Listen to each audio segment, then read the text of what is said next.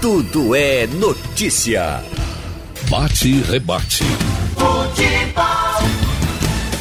Futebol, Ralf de Carvalho. Bom dia, Geraldo. Desde ontem, quando foi dado a conhecer um novo bloqueio nas finanças do esporte, quer dizer, bloqueio agora do possível recebimento do esporte, da negociação do Hoffenheim com o Newcastle da Inglaterra, de um jogador formado no esporte, que, o, que é o Joeliton.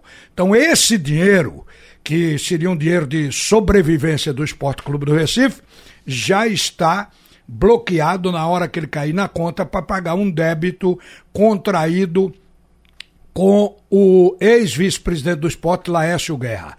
E a respeito disso, falando pelo esporte, o representante legítimo e legal, o vice-presidente do esporte no exercício do cargo de presidente, doutor Carlos Frederico. Como é que o esporte está encarando agora esse novo bloqueio, presidente? Bom dia, bom dia, Ralf, bom dia, Geraldo, 20 da Rádio Jornal e a imensa torcida do esporte. Só esclarecendo um detalhe, Ralf, não há bloqueio ainda, tá? Há um pedido, a gente recebeu uma, uma citação, há um pedido ainda, é preciso que o clube faça sua defesa e que o juiz é, é, é receba essa defesa para que depois haja é, algum expediente nesse sentido para avanço desse caso, tá?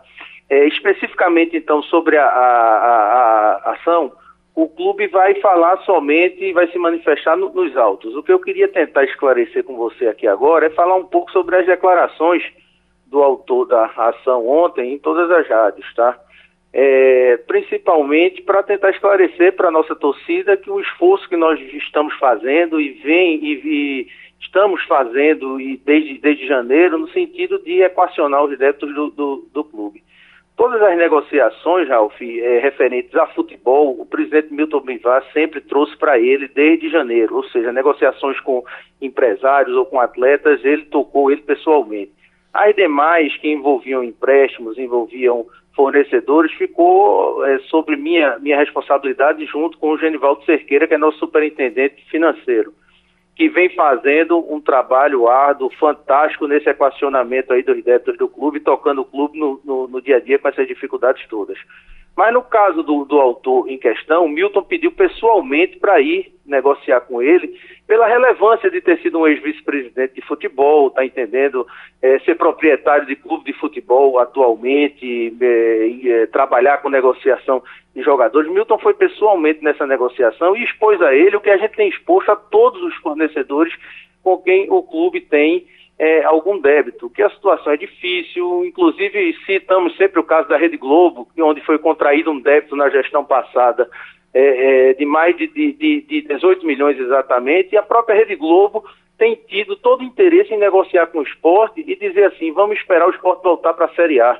Entendeu, Ralf? Eu mesmo negociei com um, com um fornecedor de, de, de é, prestador de serviço que tinha um débito de mais de 400 mil reais que a gente herdou também da gestão passada, e ele, por incrível que pareça, torcedor do Santa Cruz, sentou comigo e disse: Não, eu quero continuar fornecendo para o esporte e vou ter a paciência de esperar que o esporte volte a ser grande novamente, volte para a Série A, porque eu sei que eu vou receber o esporte voltando para a Série A. Se eu apertar agora, ele até brincou, disse um termo se diz: se eu matar a galinha dos ovos de ouro agora, mas nunca eu vou ter como receber isso que eu tenho a receber.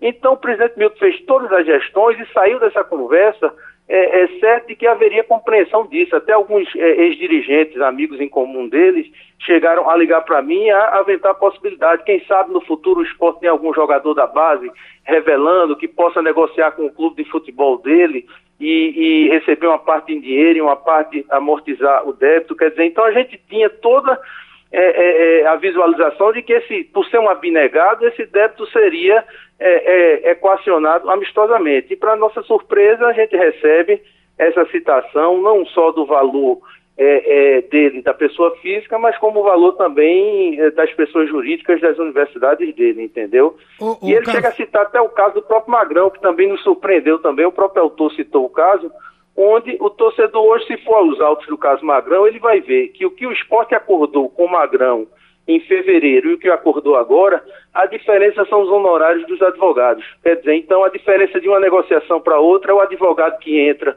na negociação para cobrar e recebe os honorários dele, né? 10, 20%. Não sei como está esse caso, entendeu? Ô, Carlos Frederico, mas há uma questão aqui, e é uma questão pelo lado moral que eu, que eu quero encarar. O, Não, perfeito. O fato de, de Laércio Guerra estar tá cobrando, ele emprestou de fato dinheiro ao esporte. Não há como negar a uma Sim, porção tá no nosso balanço. O, o problema é ele quem tomou. Eu pois tô, é. eu tô olhando quem tomou, porque repare, eu, eu peguei, eh, eu tive pouco tempo até para ler essa peça jurídica aí, mas eu obtive a informação aqui da entrada do dinheiro. O, por exemplo, o primeiro empréstimo foi de 47.500 no dia 11 de outubro para pagar 28 de dezembro. Agora, eu pulo para o terceiro, 100 mil reais. Repare que Arnaldo pediu esse dinheiro ao Laércio no dia 31 de outubro para pagar é, no dia 6 de novembro, quer dizer, para pagar seis dias depois, sabendo que não tinha dinheiro, que não ia pagar. No fim de tudo, remete esse débito, já sabendo da candidatura de Luciano Bivar, ele não ia para a reeleição e ele continua pedindo dinheiro. Sabia que ia fazer esse, essa prestação de conta no final. Aí eu lembrei, eu lembrei, só um minutinho para eu tá. terminar para você falar. Eu lembrei de fatos semelhantes. Por exemplo, no Santa Cruz, quando Vanildo Aires era presidente, ele também tomou dinheiro a pessoas abnegadas, como o caso do Laércio Guerra. Só que no, antes de acabar o mandato dele, ele vendeu um jogador importante do Santa Cruz, inclusive foi uma, uma queixa geral, porque estava vendendo jogador, ele disse, não, estou vendendo para honrar os compromissos com as pessoas que me ajudaram a trazer o Santa Cruz até aqui e que permitiram que o Santa Cruz ganhasse o título. Então, a gente vê ação diferente de pessoas que, que que amam o clube, que trabalham, que são gestores, que, que resolvem o problema e não deixam a peteca para frente. Então, nesse caso aqui, ninguém está falando no doutor Arnaldo. É legítimo que Laércio Guerra emprestou dinheiro e quer de volta. Agora, como isso foi feito, sabendo que não ia pagar, é que eu vejo aqui uma perversidade.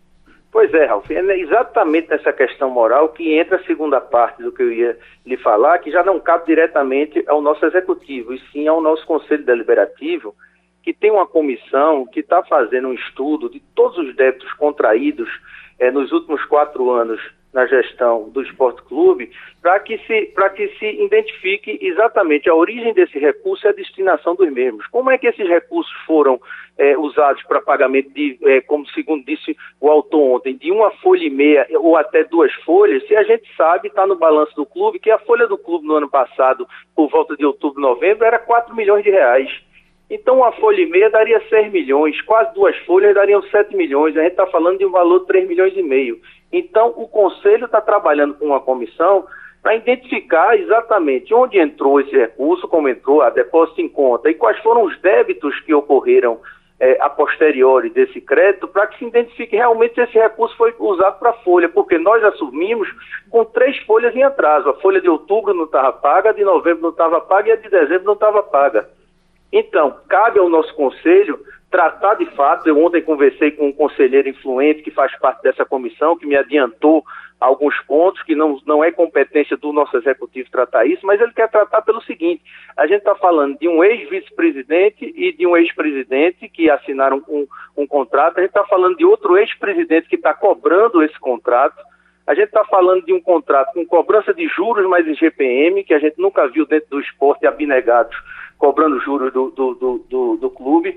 A gente está falando de, de uma confissão de dívida que indica, isso tudo palavra do conselheiro, que indica os recebíveis do clube, inclusive nos patrocinadores de, de, de televisão, com a riqueza de detalhes tremenda, com a anuência do próprio executivo. Quer dizer, então, são detalhes que não cabe a mim julgar, cabe a mim realmente trabalhar única e exclusivamente no nosso objetivo, que é voltar para a Série A hoje, Ralf, o foco é total, mas eu não posso deixar de, de falar que tenho recebido ligações é, é, várias de, de, de, conselheiros do clube dizendo que no próximo dia 13, na reunião da próxima terça-feira, esse assunto vai ser exposto e vai ser tratado e está dentro do escopo do que a comissão vem trabalhando nessa investigação. Eu lhe agradeço, o doutor Carlos Frederico, porque o tempo realmente estourou, mas obrigado por atender aí a Rádio Jornal e vamos. É cuidar aí de pagar a quem o esporte deve ao cabo e ao fim. Um bom dia, viu, doutor Frederico? Bom dia, Alf. Abraço a todos. Olha, tá chegando aqui o, o Gabriel, o Antônio Gabriel, que foi para uma coletiva cedinho do técnico Guto. Fala disso, Gabriel. Bom dia para você, Ralf, para Geraldo, todo mundo que acompanha a Rádio Jornal.